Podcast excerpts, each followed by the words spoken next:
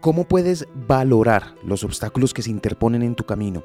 Marco Aurelio, uno de los emperadores más respetados y recordados de Roma, descubrió una idea que demostró ser eterna. Incluso con una batalla por delante, escribió una fórmula dirigida a sí mismo para los muchos problemas que seguramente tuvo que afrontar.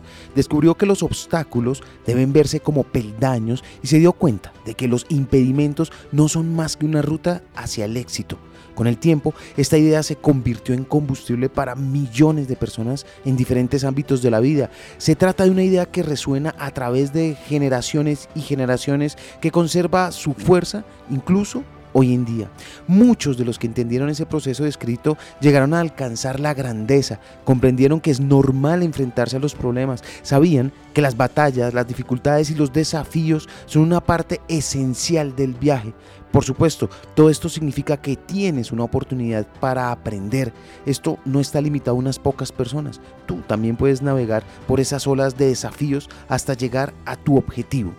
Ryan Holiday, en su libro El obstáculo es el camino, reitera esta creencia y reconoce el juego mental al que nos someten los obstáculos. Te conformas con el fracaso y con las obras cuando el trabajo de tus sueños, el nuevo negocio, la mejor relación, la mejor salud, están más allá de esa barrera.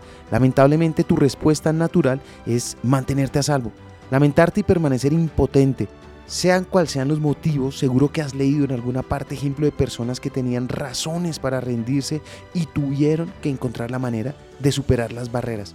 Según este libro, conseguirlo implica tres formas de disciplina que están interconectadas. Percepción, voluntad y acción. Lo aprendí en la vida. Está en los libros. Soy Lewis Acuña, arroba libro al aire en Instagram.